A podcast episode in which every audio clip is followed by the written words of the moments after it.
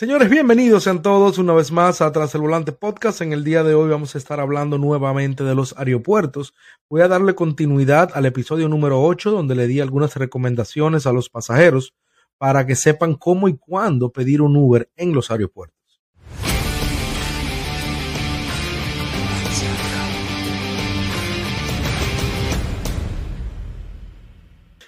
Pues bien, mi gente, como mencioné en la introducción, quiero darle continuidad al episodio número 8, eh, ya que son demasiadas cosas que me gustaría mencionarles, me gustaría que ustedes sepan eh, a la hora de pedir un Uber en los aeropuertos, porque yo sé lo tedioso que es, los tapones, el tú no saber dónde te encuentras, a dónde dirigirte, etcétera, etcétera. Yo les recomiendo a todos, a mí, yo, yo diría que es muy importante que vayan al episodio número 8 para poder escuchar este ya que lo que mencioné en aquel no lo voy a mencionar ahora, y le va, le va a servir para seguir en la línea, en la misma línea, y sepan de qué estoy hablando.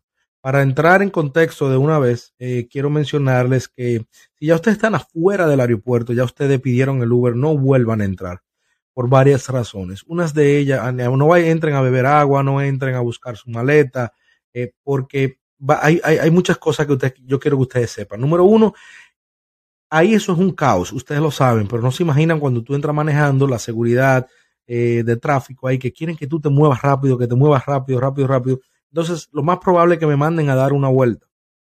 Muchos choferes no van a dar esa vuelta si no te encuentran, van a cancelar porque los aeropuertos entran muchos viajes buenos.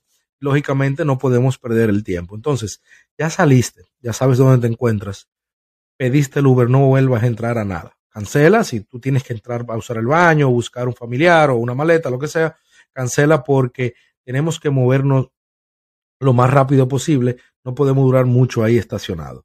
Y asegúrense también eh, de escribirle, como segundo le digo, asegúrense también de escribirle exactamente donde ustedes están al chofer.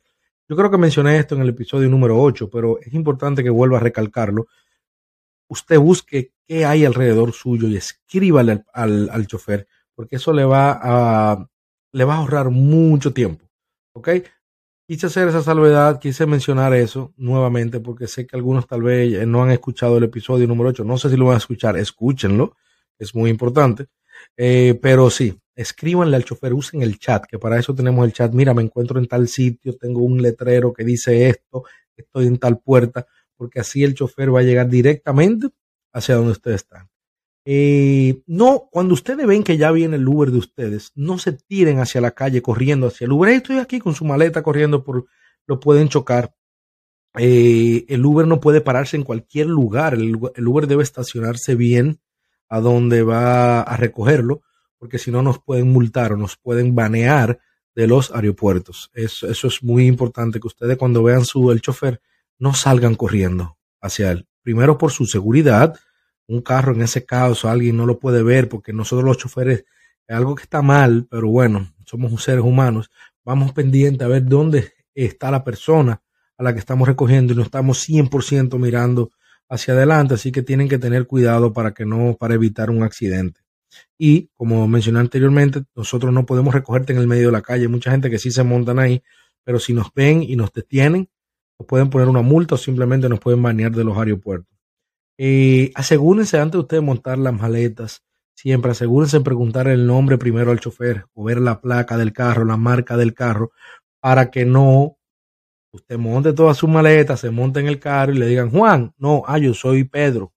Entonces es muy importante. Con calma, llegó el Uber, yo sé que es un caos, pero cuando el Uber llegue, pregúntele su nombre. ¿Cuál es tu nombre? Si no le llegaste a preguntar el nombre, eh, mira la placa. Yo soy de lo que siempre miro la placa, el modelo del carro y aún así le pregunto el nombre, porque uno nunca sabe. En ese corre-corre, eh, uno nunca sabe lo que, lo que puede pasar. y señores, no se distraigan a la hora de que cuando llegue el Uber, eh, mira que mencioné muy importante, mencioné primero, no salgan corriendo, no se tiren a la calle. No estoy diciendo que te vuelvas loco cuando veas tu Uber, sino que cuando llegue el Uber, no te distraigas con absolutamente nada. Preguntaste el nombre, viste la placa, ok, este es mi carro. Comienza a montar maletas de una vez. No te pongas a hablar con nadie, no te pongas a mirar para los lados, a hablar por el celular. Como me ha pasado, muchísima gente comienza a querer hablar por el celular o a despedirse de alguien. Porque tengo que moverme rápido. El Uber tiene que mover para darle chance a otra persona que venga y también evitar el tráfico. El tráfico nos afecta a nosotros, los choferes, a un familiar que esté buscando una persona. Por eso que ustedes ven ese, ese tráfico en los aeropuertos. Porque mucha gente se pone a saludar, a despedirse, a hablar, o deja, llama a fulanito. A mí se me han puesto, espérate, déjame llamar a la prima para que te despida. No, por eso que se existe no tapones. El, el, el, flujo del tráfico en los aeropuertos está diseñado para eso es in and out, in and out, entraste, saliste, entraste, saliste. Pero este tipo de cosas, estos consejos que le estoy dando es para agilizar eh, la recogida en tu aeropuerto y tú tampoco para que pierdas ningún tiempo. Así que pide el Uber cuando tú estés 100% listo, ya saliste, sabes dónde estás, qué tienes alrededor, sabes a dónde te dirigiste.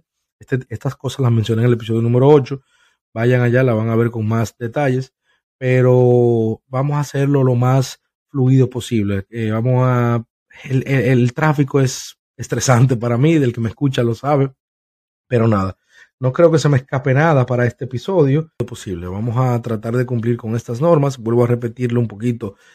Si entraron, si salieron del aeropuerto y pidieron el Uber, no entren de nuevo porque le van a cancelar o simplemente van a causar más tráfico de la cuenta o el Uber va a tener que dar una vuelta van a perder muchísimo tiempo. Asegúrense siempre de escribirle exactamente dónde se encuentran al chofer, ¿ok? Para que también sea más rápido la llegada de él hacia donde ustedes están.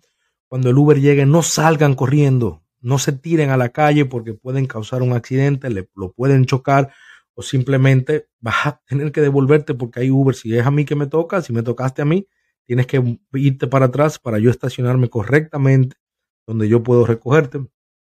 Asegúrense siempre de preguntar al chofer su nombre, mirar la placa o el modelo de vehículo antes de montarse o montar sus maletas. Y como último, no se distraigan.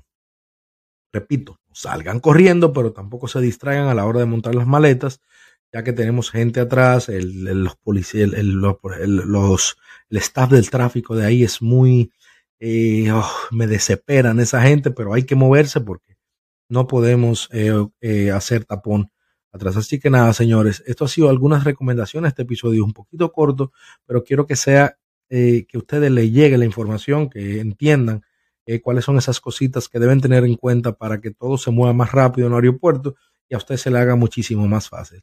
Señores, esto ha sido Tras el Volante Podcast, algunas de mis recomendaciones para pedir Uber en los aeropuertos. Nos vemos en el próximo episodio. Chao.